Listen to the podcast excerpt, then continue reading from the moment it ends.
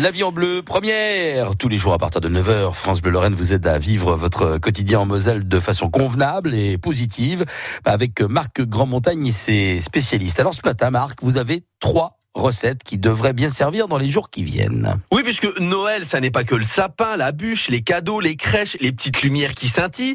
Non, cette période, c'est aussi, mettez-moi une belle ambiance magie de Noël. Noël, c'est aussi la gastro la gastrite et la crise de foie.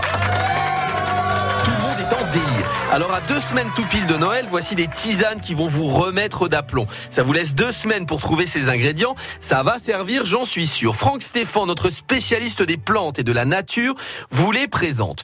On commence par notre petite douceur de fête préférée à tous, la gastro. Il faut donc, pour une gastroentérite, pour la, la soigner, c'est déjà commencer par s'hydrater correctement. Donc il faut prendre euh, souvent, on va prendre des tisanes qui sont composées de feuilles ou de fleurs de fruits rouges, c'est-à-dire la mûre, le sureau et la myrtille, que ce soit sous forme de fruits séchés, de fleurs ou de feuilles. On va naturellement sucrer cette tisane. Pourquoi? Ben, Parce que quand on fait une gastro, on est très fragilisé, il faut, on mange pas. Donc il faut quand même rapporter, il faut rapporter du sucre parce que le cerveau c'est le plus grand consommateur de sucre. Pourtant j'en consomme beaucoup du sucre, hein, mais le cerveau n'est pas toujours bien irrigué. À vérifier ça. Deuxième tisane qui va vous aider à apaiser cette fois votre gastrite. Donc on va plutôt leur faire boire des plantes qui vont permettre d'adoucir le milieu dans lequel l'estomac doit être. Alors ce sont des plantes telles que, on va retrouver une plante que vous connaissez, qu'on l'utilise même pour la peau.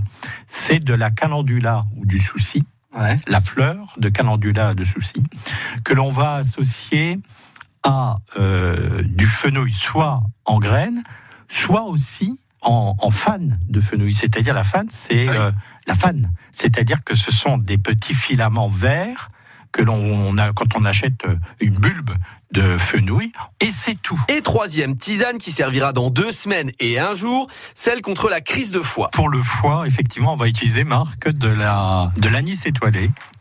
Parce que l'anis étoilé va permettre justement de permettre à la vésicule biliaire de déverser ce qu'on a besoin, justement, la bile, pour digérer les graisses. C'est du Ricard sans alcool, en gros. C'est en fait, et vous avez raison, il y a des gens qui prennent souvent du Ricard pur pour euh, digérer. Maintenant, on prendra plutôt de la tisane parce que l'alcool, on en a déjà bu pas mal pendant les fêtes. Je connaissais pas ce truc Ricard pur pour digérer plus d'excuses maintenant, Marc. Vous prendrez de la tisane. Bon, si vous voulez soigner votre crise de foie avec du pastis pur, allez-y, rien ne vous en empêche. Nous, on vous conseille plutôt l'anis étoilé, les graines d'anis tout court ou le fenouil. Eh ben, écoutez, c'est noté. Chacun ferait comme il voudra.